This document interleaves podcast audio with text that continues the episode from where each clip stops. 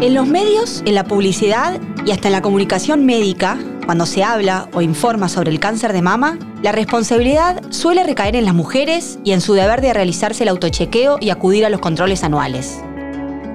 Pero ¿qué pasa con aquellas mujeres que enfrentan innumerables barreras que las separan de un diagnóstico temprano y de los tratamientos efectivos?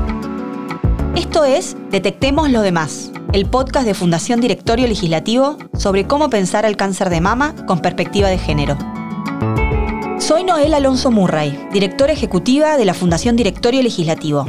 Y junto a especialistas, referentes y pacientes, los invito a detectar qué hace que muchas mujeres no puedan acceder a un diagnóstico temprano y a un tratamiento de calidad. Y a entender qué podemos hacer desde el Estado, la sociedad civil y los movimientos de mujeres para que sean más las personas que acceden a este derecho.